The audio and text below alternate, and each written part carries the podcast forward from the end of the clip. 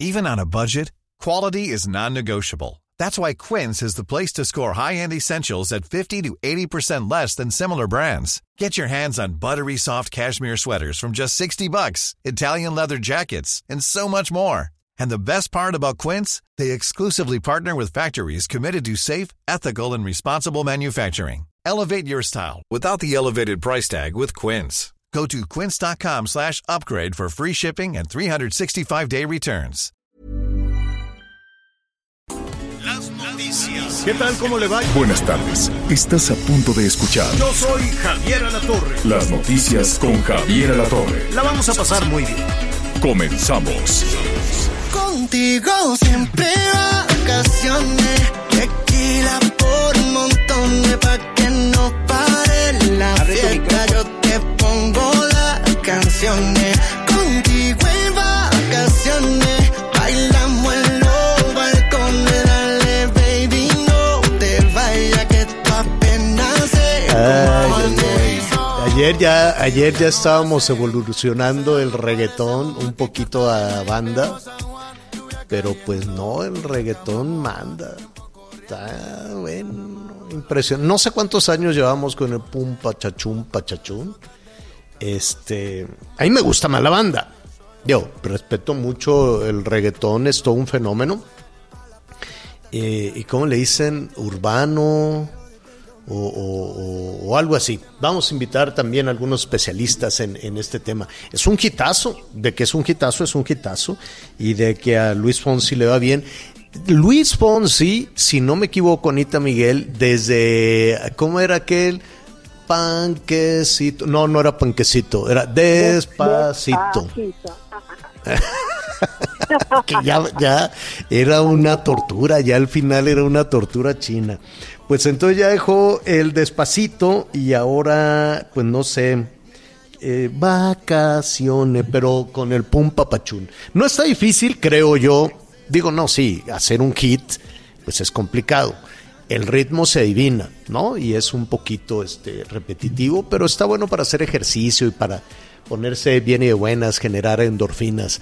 Anita Lomelí, te vieron con tu atuendo muy bonito, tu rebozo, tu rebozo blanco de San Luis Potosí, este, te hicieron unas trenzas muy bonitas y te vieron en una trajinera. ¿Es así o no? Me llegaron las imágenes, me llegaron las fotos. ¿Qué han siendo en Xochimilco? ¿Me escuchas? Hola, ¿me- ¿sí me escuchas, Javier? ¿Sí? ¿Te escuchamos? Ah, mira, estoy en la parte alta de Xochimilco, en el vivero más grande de Latinoamérica que está en la Ciudad de México.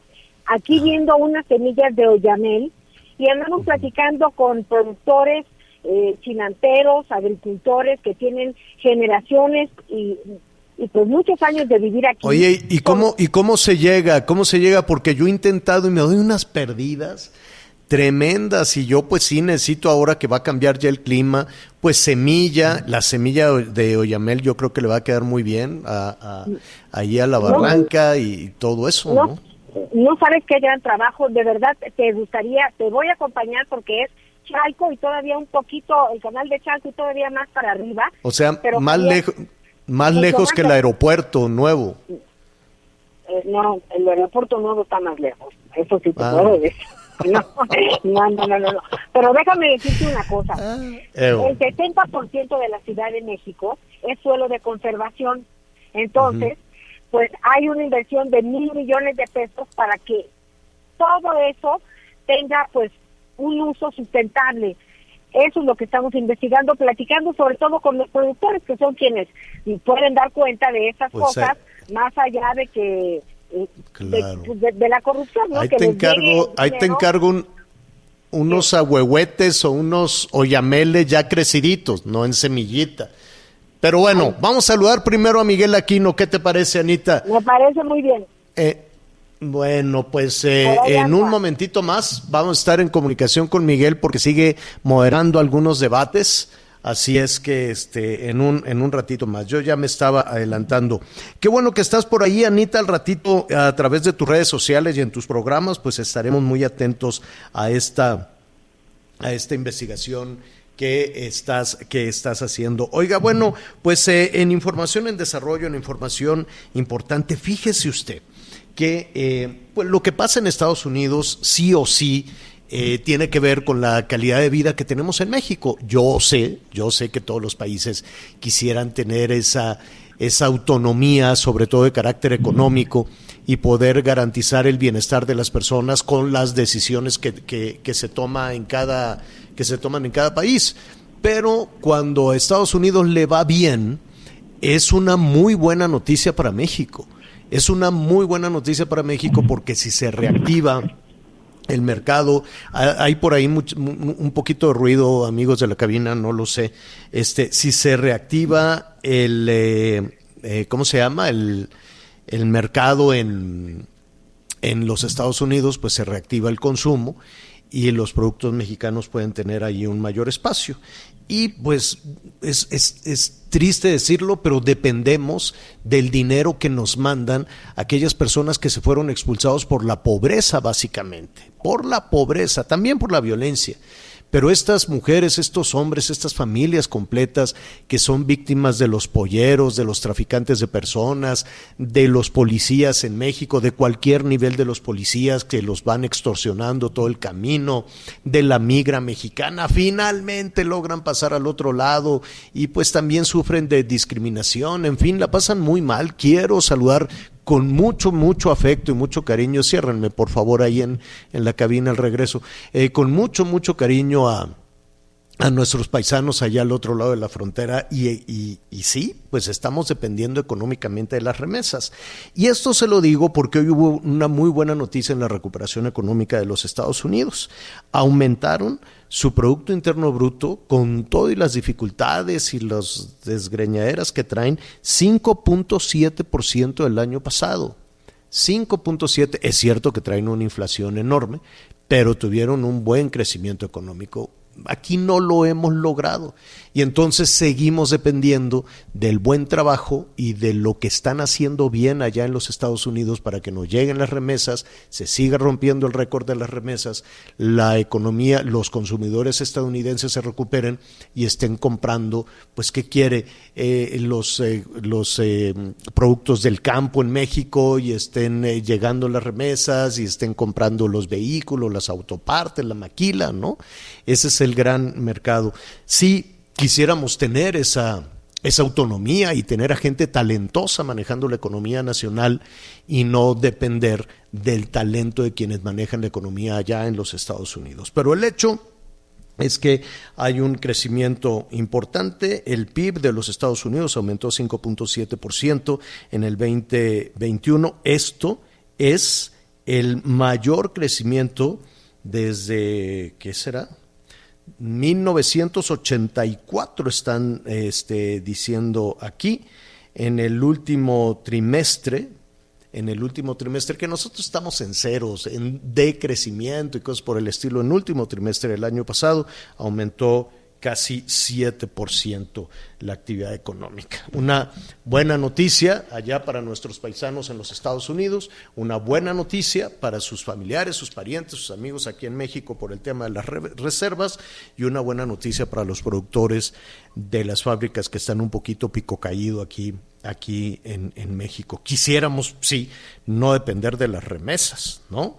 sino depender del esfuerzo, del talento y del trabajo y del trabajo de, todos los mexicanos. ¿Cómo estás, Miguel Aquino? Hola Javier, muy buenas tardes. Me da mucho gusto saludarte. Saludos a todos nuestros amigos aquí muy atentos escuchando lo que tú comentabas. Sí, sin duda, todas estas cuestiones de la producción han sido unas cuestiones muy, muy difíciles. Hoy vamos a tener mucha información, señor, información que se está que se está generando, tanto que tiene que ver con el regreso a clases y por desgracia nuevamente la violencia, Javier esta violencia imparable, esta violencia que evidentemente pues tiene subido a varios estados de la República en una situación complicada. Ayer veíamos lo del sureste, pero pues ahora vamos a ir a la zona del Pacífico, porque en la zona de Guerrero y Oaxaca, vaya eh, miércoles el día, el día de ayer. y en el estado de Zacatecas, pues ahí sí, nadie puede con la violencia en Zacatecas, señor. Oye, eh, vamos a, a, retomar con un especialista del CIDE, precisamente ahora que que lo traen el ojo del huracán y pues no, no, no, no, no le gusta al, al gobierno los investigadores de, del CIDE que hay que decirlo, tienen mucho prestigio. Pero independientemente de los jaloneos de carácter este, político, eh, pues es importante la investigación que se, que se hace ahí. De hecho, CIDE significa Centro de Investigación y Docencia Económica, pero la economía y la investigación pues también va de la mano de la inseguridad, porque claro que afecta. Ahorita que estamos diciendo, ¿y por qué nuestro país no crece y dependemos de, del crecimiento allá de los Estados Unidos? Uno, uno de los factores, evidentemente las malas decisiones, son eh, eh, un, un, tema muy importante. Cualquier, cualquier negocio, el negocio que usted quiera, este, una, una carnicería, la tortillería, hasta una maquiladora, una empresa de autopartes, la que sea, si no se toman buenas decisiones, pues no, no, no se va a avanzar. Entonces es lo mismo también con las buenas decisiones de política económica, de política social que se tengan que tomar, pero además afecta la inseguridad. Así es que a través de ellos vamos a tratar de hacer ese panorama de qué está pasando. Cada vez son, son más grupos y sabes qué me sorprende, Anita, Miguel, que los grupos criminales eh, tienen esta necesidad, eh, o no sé si es una necesidad o es un, o es un tema de, de, de, soberbia casi casi, de hacerse públicos. No, no, no sé, ¿no? De ponerse nombre y decir, somos estos, somos aquellos, no, no, nunca uno supondría que un delincuente, que un criminal quiere manejarse en la oscuridad, en la en clandestinidad, el en el anonimato y en la clandestinidad, pero en el caso de México no es así. Se pone el nombre y, y bueno, desde, ¿qué quieren? Los cárteles más, este, más severos, más, más, más, más fuertes en el país, pero casi, casi, me atrevería yo a decir, casi está, casi, cada estado tiene sus grupos, uno pensaría un grupo criminal que domine por la región, pero no, aquí estamos viendo que, por ejemplo, Guerrero, que hoy vamos a hablar de Guerrero, de las ejecuciones en Acapulco, en Chilpancingo también, un enfrentamiento con la policía comunitaria, y esto de tener de nueva cuenta policía comunitaria, quiere, eso significa que las autoridades estatales o federales no pueden y dejan en manos de los ciudadanos la responsabilidad que tiene el Estado. Solo en Guerrero, corrígeme si me equivoco, Miguel, hay 24 grupos criminales Correcto. que se anuncian y se promocionan, ¿no? Y dicen, sí, nosotros somos tal y tal grupo. Así es, 24 grupos que operan, pues el que está cercano con el estado de Morelos, este, ahí pues están los rojos, estos grupos de los Guerreros Unidos, evidentemente estos grupos que quedaron desde la época de los Beltrán Leiva, de Edgar Valdés Villarreal a Barbie. Recordemos que la Barbie junto con los Beltrán Leiva establecieron en el centro de Acapulco su principal de, centro de operaciones, que cuando eran parte del cártel de Sinaloa, bueno, llegaron, después la Barbie hizo su propio grupo, el SIDA, el famoso cártel independiente Acapulco, es decir, la mayoría, la mayoría de los grupos, sino que todos los grupos que operan en el país tienen de alguna forma una célula, además de las propias. Ahí está también este grupo que estaba operando en Iguala, que tiene que ver con el caso, con el caso de Ayotzinapa, otros que también, bueno, pues por la cercanía con el estado de Oaxaca, porque el que produce marihuana, el que produce y siembra también amapola, los que procesan la cocaína y ahora ven también el mercado de las metanfetaminas. Vamos a platicar precisamente al respecto, pero el estado de Guerrero, Javier, es... ¿Qué pasó ayer? ¿Qué pasó en las tiene... últimas horas? Miguel Mira, el día de ayer hubo un ataque en una comunidad que se le conoce como Buenavista de la Salud.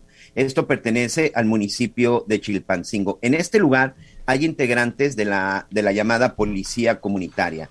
Eh, durante la tarde-noche, cerca de la comandancia de policía, de esta policía eh, rural y también de la policía comunitaria, hubo un ataque a balazos. Dos policías de precisamente de estos comunitarios y un elemento de seguridad pública, bueno, quedaron en el lugar, ellos fueron asesinados. Incluso ellos formaban parte también de un grupo que control, o que vigilan la zona de Guerrero, Morelos y Oaxaca. Entre las personas que pierde la vida, Mario Zamora, él era identificado como uno de los comandantes de los grupos de autodefensas, así como también un maestro de la Coordinadora Estatal de Trabajadores de la Educación del Estado de Guerrero. Es decir, este maestro de la CETEC también pertenecía pues a estos grupos de autodefensas, incluso él era el comandante. Después de que se da esto, la balacera duró dos horas, Javier, un enfrentamiento de dos horas. Y como suele suceder, pues ya posteriormente, pues ya llegó el, ejército mexicano, policía estatal, y pues prácticamente llegaron ahí todas las policías que existen en el país. Pero durante dos horas se dio una serie de enfrentamientos, se dieron estas balaceras en donde pues la gente incluso tuvo que estar escondida. Después, para evitar la llegada de los elementos de apoyo, principalmente federales, la carretera México-Acapulco, a partir de la zona de Chilpancingo, evidentemente, ya sabes, estos famosos narcobloqueos con camiones, con trailers que se robaron. Si te parece, vamos a escuchar brevemente uno de los audios en donde la gente precisamente capta cómo se escuchaban las balaceras y pues que la gente estaba escondida en su casa. A ver.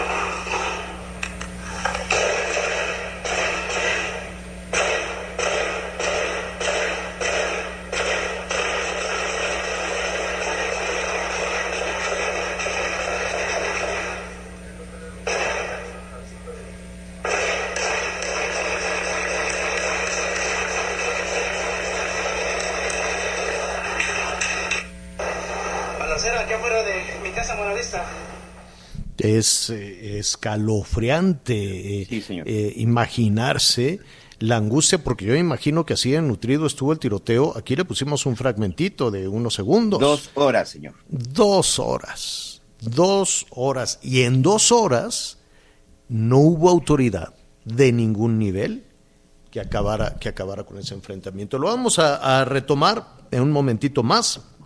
Estamos ya recibiendo llamados de diferentes estados del país, de, de Zacatecas, de Guerrero, de Guerrero también, de Michoacán, en fin, vamos a, retomar también el tema en un momentito más. Mire, este, para presentar a, nuestra la primera conversación de, hoy, em, hay, un, hay un organismo en el que se le puso mucha fe en esta administración, muchísima fe, ¿no? El, eh, presidente López Obrador dijo, eh, señaló que uno de los principales elementos es acabar con la corrupción. Y todos en el país estamos de acuerdo, no hay un ciudadano, bueno, aquellos que se benefician, ¿no? De, de, todos los actos de corrupción, sea en una cárcel, en una prisión, en una, en una dependencia de trámites, en fin, pues no, ellos estarán tratando de, ahora, ahí sí en la oscuridad y en impunidad, pues de mantener esa, esa tarea. Sin embargo, es una em, batalla que el presidente ha dicho desde el día uno y todos los días avanzar con ese tema de corrupción y por lo tanto pues había que desmantelar, había que quitar las eh, instancias que eh, operaban en gobiernos anteriores. Surge entonces Segalmex, es seguridad alimentaria, garantizar la alimentación sobre todo para los más pobres. Aumentó el número de pobres, aumentó desde luego el trabajo que tiene que llevar este organismo, Segalmex, tiene que buscar los alimentos, reunir los alimentos, distribuir los alimentos y, cobrarlos muy baratos.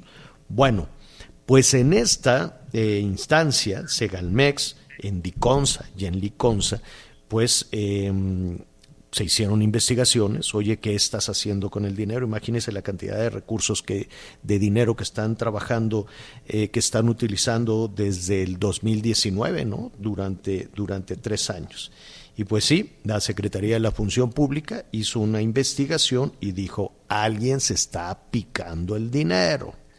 Entonces, eso, para decirlo claramente, pues es un asunto de corrupción o para no equivocarnos, vamos a preguntarle a un especialista si así lo debemos llamar eh, en el caso de las observaciones, que además los destituyeron, y yo no sé si con eso sea suficiente, a varios funcionarios que estaban en este grupo encargado, desde luego, de atender a los más pobres del país.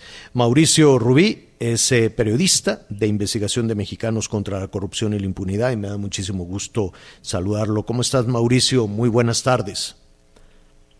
Hola, muy buenas tardes. Pues efectivamente, como, como mencionas, ayer el gobierno federal pues anuncia que funcionarios de seguridad alimentaria mexicana que pues son destituidos de sus cargos luego de que pues, se, investigaron y pues estarían comprobando presuntos ilícitos y actos de corrupción en dicha dependencia. Eh, por estos hechos, bueno, además de la de la, de la fiscalización que realizó Función Pública a través de sus órganos internos de control, pues también presentan denuncias ante la Fiscalía General de la República. Pero si te parece, podríamos platicar sobre eh, pues las investigaciones que ha realizado Mexicanos contra la Corrupción desde agosto del 2020. Eh, y que han llevado y que han derivado en esta situación. ¿Qué encontraron en esa investigación, Mauricio? Sí, bueno, pues son varias anomalías que se hallaron al interior de, de Segalmex, que recordemos que es un organismo descentralizado y sectorizado de la Secretaría de Agricultura. En agosto del 2020, Mexicanos contra la Corrupción documentó que una empresa fundada entonces por Alejandro Puente, que era empresario de telecomunicaciones y que había sido señalado de, presuntos actos de corrupción durante el sexenio de Felipe Calderón, recibió en unos cuantos días dos contratos de parte del gobierno de Andrés Manuel López Obrador que implicaban un pago de hasta cuatro mil millones de pesos para procesar y vender leche a Liconza, aun cuando es importante destacar, pues esta compañía y el empresario no tenían experiencia en el ramo. Eh, Puente creó un grupo Vicente Suárez 73 SADCB en noviembre del 2014 como una empresa de construcción y es en el 3 de diciembre del 2018 a dos días del cambio de gobierno, cuando se añade un objeto social que también se dedicaría a la producción y comercialización de productos agrícolas y ganaderos. En enero del 2012, además, mientras se desempeñaba como presidente de la CANITEC, la Cámara Nacional de la Industria de Telecomunicaciones por cable, Fuente fue nombrado titular del Consejo de Participación Ciudadana de la extinta PGR y desde este cargo hizo eh, negocios con la propia dependencia, según documentó en su momento el periódico Reforma a través de distintos reportajes. Eh, también lo que, esto todo ello documentado en, Mexicanos contra la Corrupción y los reportajes los podemos encontrar en, en, el sitio, en el sitio de internet. También en septiembre del 2020, Mexicanos contra la Corrupción publicó que los dos convenios en Liconza por hasta cuatro mil millones de pesos con Alejandro Puente y su empresa involucran también a personajes ligados a dirigentes de Movimiento Ciudadano. El director de Liconza, Ignacio Ovalle, había sido hasta entonces presidente de una organización adherente a, Movimiento Ciudadano, que se llama Fundación México con Valores, y los convenios beneficiaron a Alejandro Puente, que además es un empresario que fue candidato a senador por Movimiento Ciudadano. Cabe recordar que en diciembre del 2018, cuando inicia esta administración del presidente López Obrador, pues es nombrado como director del ICONSA Ignacio Ovalle. Eh, también encontramos en los reportajes de Mexicanos contra la Corrupción que César Manuel Lozano McDonald, quien también trabaja en ICONSA, fue durante seis años, del 2012 al 2018, coordinador regional de la organización que presidía Ovalle, Fundación México con Valores, que como mencionamos tiene nexos con Movimiento Ciudadano. Este funcionario además es hermano de la diputada federal por Movimiento Ciudadano, Pilar Lozano. Cuando el presidente Andrés Manuel López Obrador nombra a Ovalle director del ICONSA, este invitó a colaborar a Manuel Lozano McDonald como titular de la unidad de comunicación, aunque eh, en ese momento Mexicanos contra la Corrupción eh, corroboró que realmente se desempeñaba como asesor de Ovalle. Además, este, este funcionario, Ovalle, integró como director de comercialización del ICONSA a Manuel Lozano Jiménez, que pues precisamente es el papá de los hermanos Lozano McDonald y que ahora es uno de los que eh, se menciona, eh, no por su nombre, pero por el cargo que, que fue destituido por, por el gobierno federal.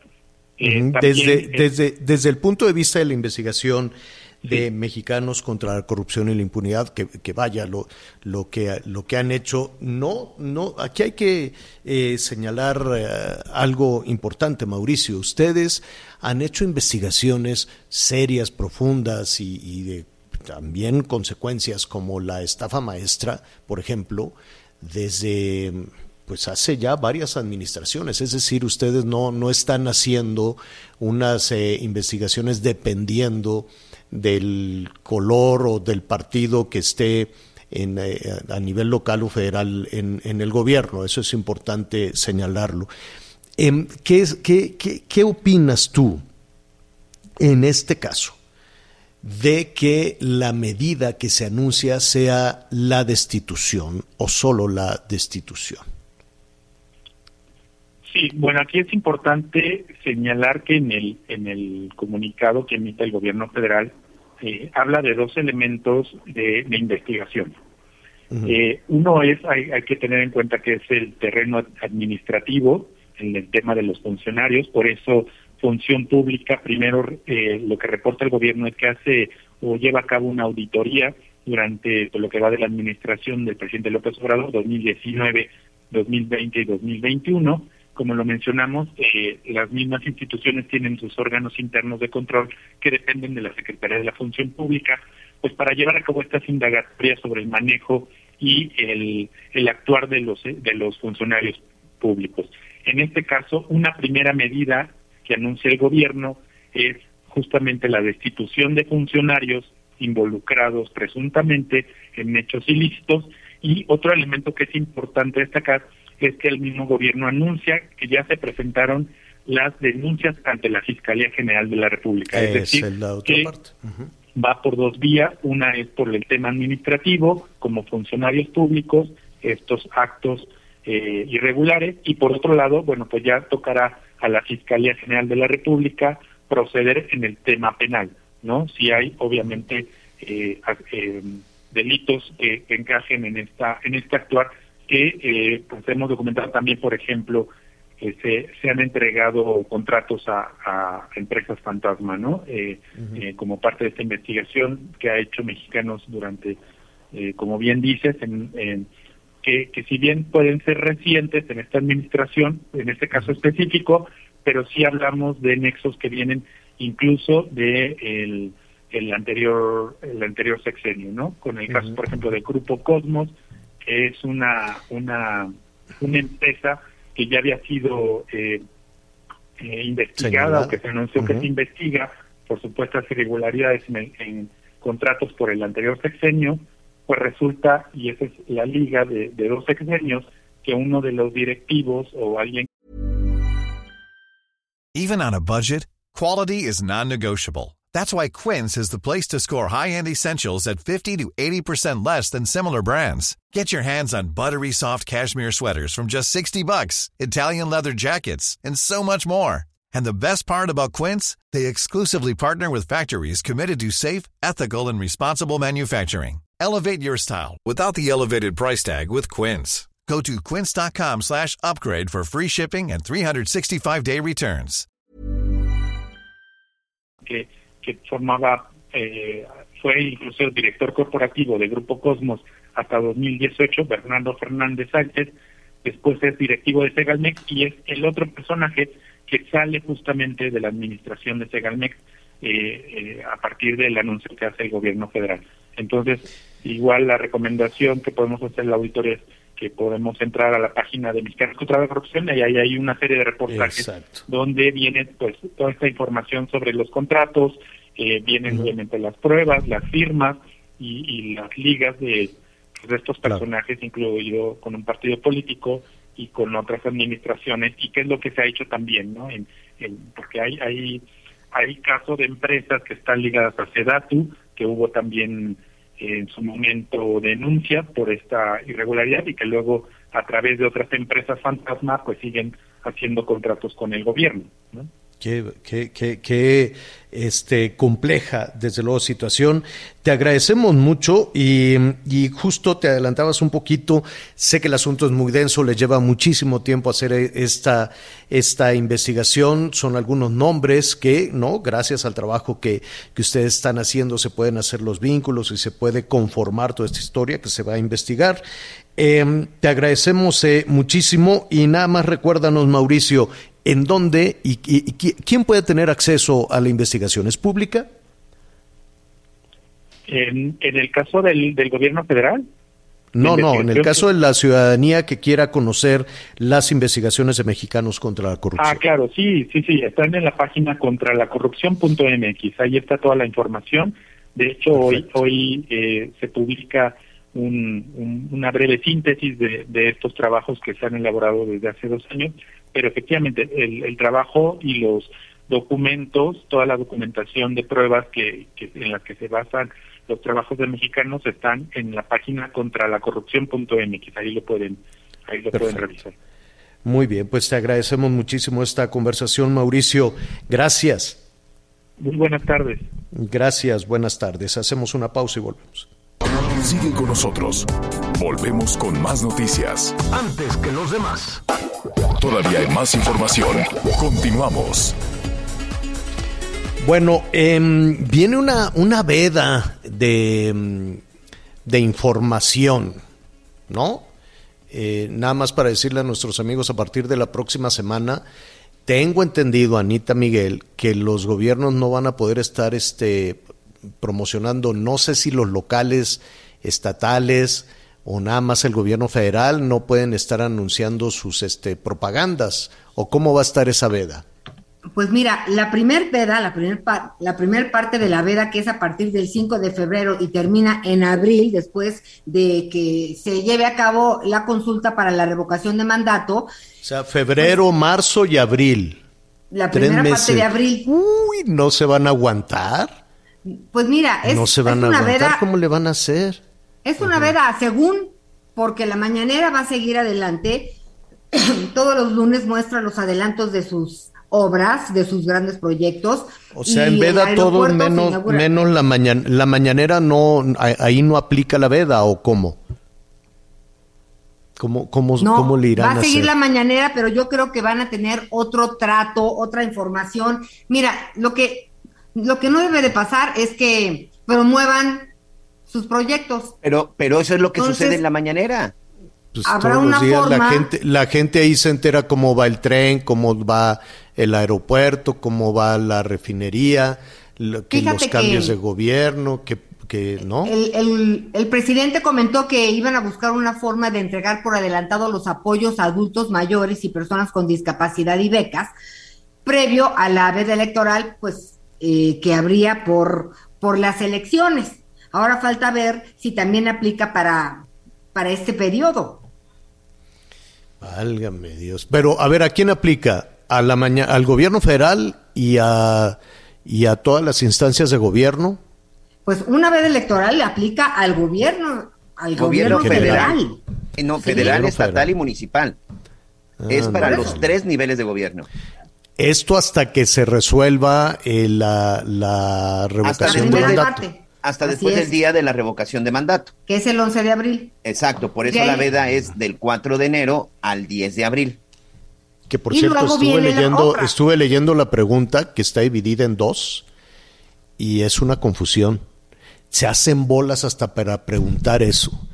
¿Quieres que siga el presidente sí o no? No, hombre, le dan una rebuscada y a ver cómo acaba eso. Porque una primera parte, por ejemplo, las personas que, que quieren que continúe, pues en, en, la primera parte de la pregunta contestaría el no y en la segunda sí, y entonces si tienes un no y un sí, ¿qué van a hacer los que cuenten los papelitos? O sea, es una cosa rarísima, rarísima, rarísima. Como todo lo que le meten mano para modificarle las preguntas. hay algo que yo no entiendo, porque la, la veda electoral por las elecciones se supone que entraría en vigor el 3 de abril pues lo, vamos a retomar y vamos a tratar de, contestar las dudas que hay, que, hay en ese sentido. Mire, eh, nos han llamado muchísimo, saludamos a nuestros amigos en Guerrero, en Zacatecas, en, en Michoacán. Hoy iniciamos precisamente con todos estos acontecimientos rudísimos, ¿no? Allá, allá en Guerrero, las autoridades tienen una especie como de negación. Ya escuchábamos a la, en su momento a la presidenta municipal de Acapulco diciendo que, que, la prensa es la responsable, como para variar, ¿no? Dice, deberían de hacerle como en Quintana Roo, que no dicen nada, yo no sé, ¿no? Esa, esa pedrada también allá. A, a, las autoridades de Quintana Roo, que también está ardiendo. En fin, hubo una serie de acontecimientos durísimos en las últimas horas. Y lo que conversábamos eh, también es que em, hay, hay, hay, uno supone que los delincuentes, los criminales, el crimen organizado trataría de desplazarse y de operar en la oscuridad, en la clandestinidad, y no, de pronto vemos que hacen alarde de presencia, se pone el nombre, se pone el nombre para para, para ser identificados y entonces cada vez surgen nuevos grupos o yo no sé si son los mismos eh, o, o, cada, cada estado de pronto pues puede tener más de 20, 24 grupos criminales enfrentándose. ¿Qué está pasando? ¿Cuál, ¿Cuál podría ser una primera aproximación de la, vamos a decirle, geografía criminal que hay en, en nuestro país? Yo le agradezco eh, muchísimo en, la, en los, estos minutos de conversión con Jorge Roa. Él es licenciado en Políticas Públicas por el Centro de Investigación y Docencia Económica. Ya lo habíamos presentado también al inicio del programa, el CIDE. Jorge, ¿cómo estás? Muy buenas tardes.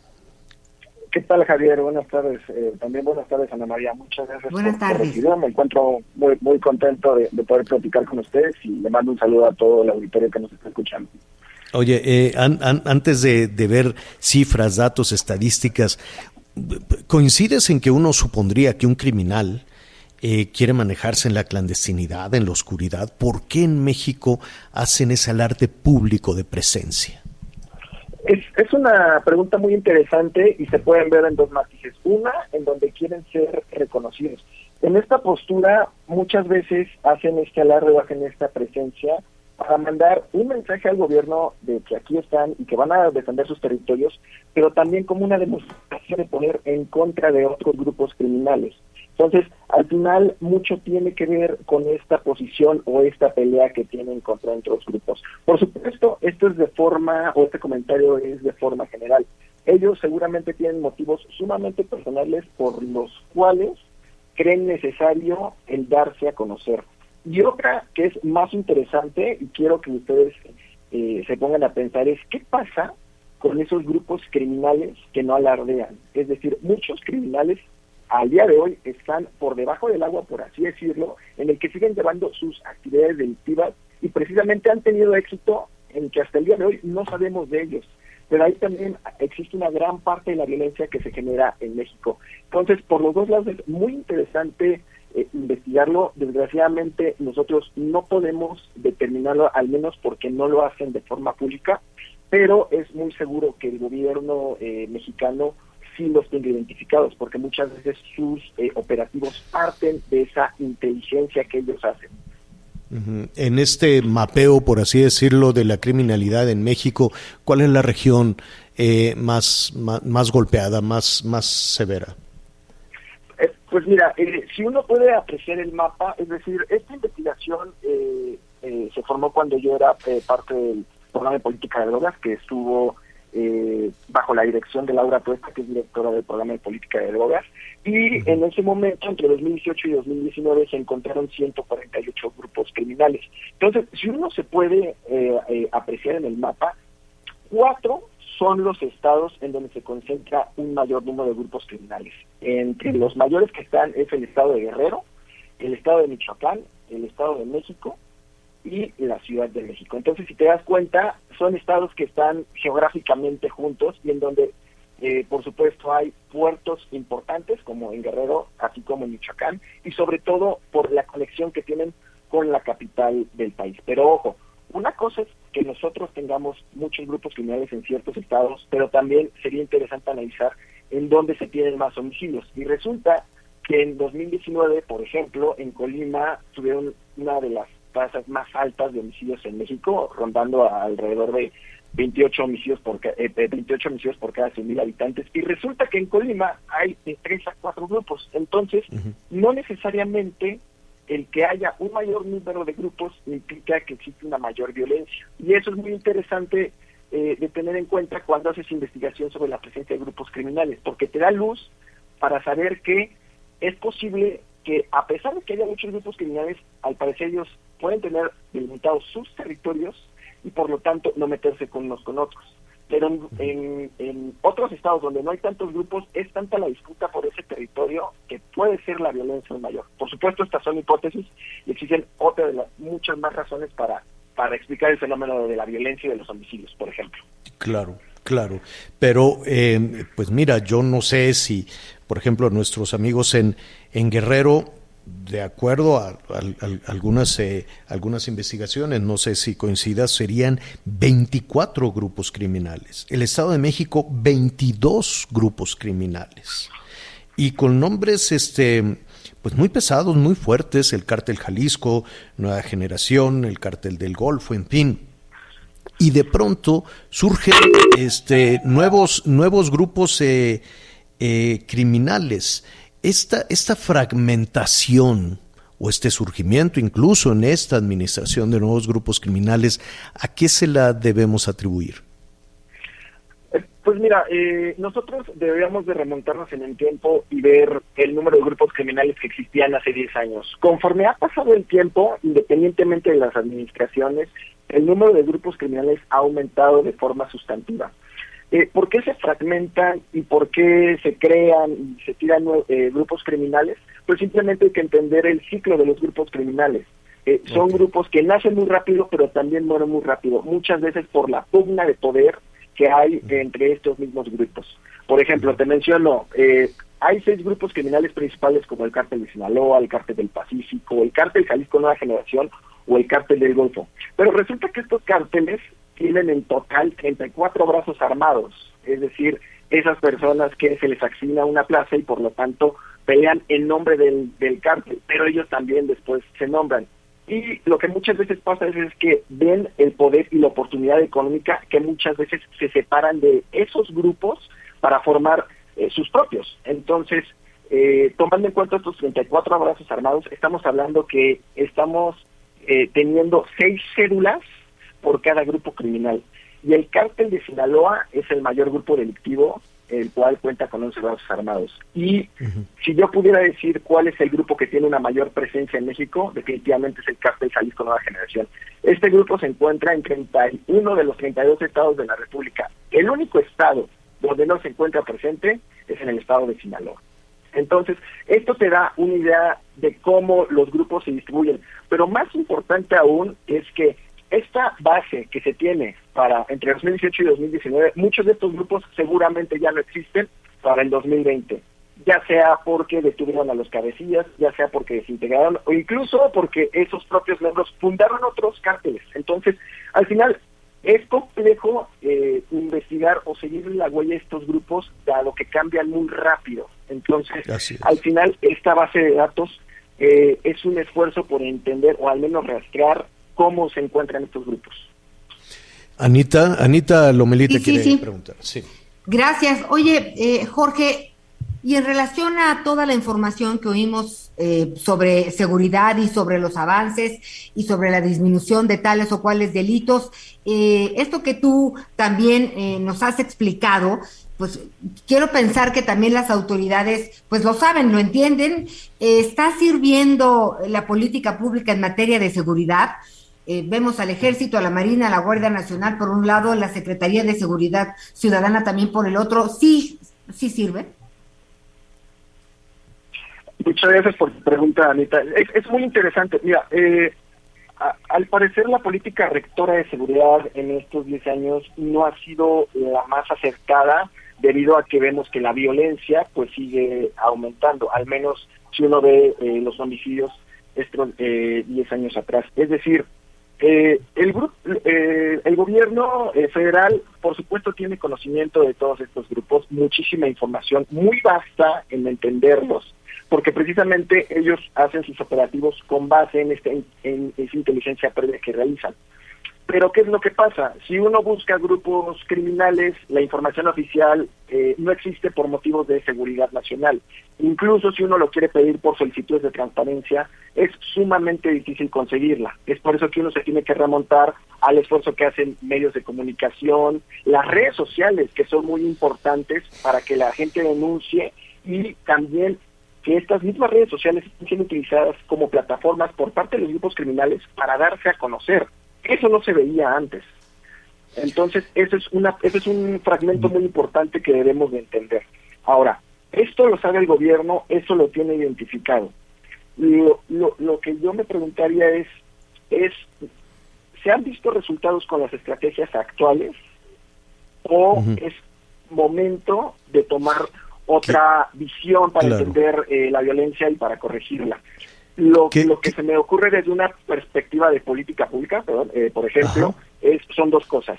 Debilitar estructuras financieras, económicas y estructuras de armamento. Es decir, si tú a los grupos criminales les quitas su dinero y les quitas sus armas, va a ser muy difícil, una, que corrompan autoridades y dos, que amenacen a, eh, a la población y sobre todo que asesinen o eh, eh, amenacen eh, a, a, quien ellos eh, quieran. Entonces, esos dos elementos son muy importantes y por los cuales también el gobierno eh, federal eh, debería eh, darles un mayor peso, dado que esa estrategia que han llevado no ha funcionado del todo, pues entonces ver el otro lado de la moneda. Jorge, se nos vino, se nos vino el tiempo encima. ¿Qué te parece si continuamos este, con esta conversación? Ya vimos el diagnóstico, hablemos de las soluciones, eh, o por lo menos lo que desde el CIDE se investiga como una eventual solución. Por lo pronto, te agradecemos mucho, Jorge. Muchas gracias, Javier, y muchas gracias, Ana María. Eh, les mando un abrazo y un saludo igual a todos los auditores. Gracias. Vamos a una pausa y volvemos. Sigue con nosotros. Volvemos con más noticias. Antes que los demás. Todavía hay más información. Continuamos. Estamos de regreso en las noticias con Javier Alatorre y me da muchísimo gusto saludarte, Aris Chávez, representante de Productos Politécnico. Buenas tardes. Muy buenas tardes, mi querida Anita, a todo el auditorio. Pues mira, los contagios han estado terribles. En esta última semana presentamos yo creo que uno de los picos más altos en tema de contagios, de hospitalizaciones. Y yo creo que una cosa que hay que atender en la actualidad con tema de nuestra salud, pues es que ya hay que tratarnos de una manera distinta, hay que reforzar nuestro sistema inmunológico, pues ya de cajón.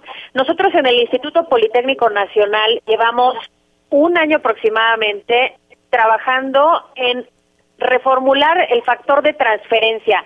El factor de transferencia es un tratamiento que muchas personas han tomado que ha logrado que se sientan muy bien, pero necesitamos hacer algo extra, un tratamiento mucho más potente y por eso creamos el factor de transferencia Forte. Este tratamiento es 10 veces más potente que el factor de transferencia que ya era muy bueno, pero logramos pasar de un 400% a un 600% de elevación en nuestro sistema inmunológico para que lo entendamos de una manera más sencilla. Haz de cuenta que vamos a llenar nuestro cuerpo de soldaditos que se van a multiplicar 600 veces, 600%. Esto nos garantiza destruir mucho más rápido virus, bacterias, hongos, células enfermas. Puede tomarlo toda la familia, no tiene efectos secundarios, pero en la actualidad con las enfermedades respiratorias hemos tenido excelentes resultados. La pandemia nos ha dejado muchas secuelas que hay que atender, desde problemas de alergias, asma, bronquitis, neumonía, pulmonía, y desde las primeras dosis con el factor de transferencia hemos visto excelentes resultados. Esta nueva versión Forte eleva tanto el sistema inmunológico que también nos permite tratar mucho más rápido otro tipo de enfermedades que tampoco hay que descuidar. Cáncer, diabetes, lupus, esclerosis múltiple, artritis reumatoide, VIH. Son enfermedades que destruyen nuestras defensas. Tomando el factor de transferencia, por eso vemos excelentes resultados. Desde las primeras semanas, usted se va a sentir muy bien, con mucha energía, con mucha vitalidad, pero sobre todo estando con una elevación de nuestro sistema inmunológico tan poderosa que podamos destruir virus y bacterias y además evitar contagios. Yo les tengo una excelente noticia, mi querida Anita. Hoy me autorizaron una promoción que está espectacular. Entonces aprovechen porque es único día. Tienen que comunicarse ya ahorita al 55 56 49 44 44, porque hoy se van 50 dosis de esta nueva variante para factor de transferencia Forte a un precio bajísimo. Además, les estoy regalando el kit sanitizante con caretas, cubrebocas, gel antibacterial de grado quirúrgico. Viene un reloj inteligente que está padrísimo porque hasta vibra, te avisa cuando te llegan tus mensajes, puedes revisar tus redes sociales, hasta medir tu presión arterial. Tiene pantalla touch y un montón de juegos. Además, vienen unos audífonos AirPods, que son unos audífonos Bluetooth que se conectan a cualquier aparato sin cables. Y una máquina de coser portátil para reparar cualquier cosa que se les ocurra porque además, pues como es portátil, puedes subir, bajar, llevártela de viaje a donde tú quieras. Y si marcan ahorita, les tengo una sorpresa adicional. Yo les voy a regalar otro paquete igual completamente gratis. Todo dos por uno, los regalos y otras dosis, otras 50 dosis de factor de transferencia fuerte. Entonces ahí les va el número. Es el 55 56 49 44 44. El 55 56 49 44 44 y esta nueva fórmula, mi querida Anita, nos garantiza protegernos, que eso es lo que yo creo que todo mundo queremos en la actualidad. Perfecto, pues muchísimas gracias, Aris Chávez. Esta información siempre muy completa y con muchas sorpresas agradables. Gracias, buenas tardes. Te mando un fuerte abrazo. Un fuerte abrazo. Hacemos una pausa y ya regresamos. Las noticias con Javier Alato. Sigue con nosotros. Volvemos con más noticias. Antes que los demás. Todavía hay más información. Continuamos. No rinde, no rinde, no rinde el tiempo. Nos tenemos ya que despedir. Gracias, Anita Lomelín. Muy buenas tardes, gracias. Nos vemos mañana. Hasta luego, Miguel Aquino. Buen provecho, hasta mañana. Yo lo espero a las diez y media con las noticias en hechos. Buenas tardes. Gracias por acompañarnos en Las Noticias con Javier La Torre. Ahora sí ya estás muy bien informado. When you make decisions for your company, you look for the no-brainers. If you have a lot of mailing to do, stamps.com is the ultimate no-brainer. Use the stamps.com mobile app to mail everything you need to keep your business running with up to 89% off USPS and UPS. Make the same no-brainer decision as over 1 million other businesses with stamps.com. Use code PROGRAM for a special offer. That's stamps.com, code PROGRAM.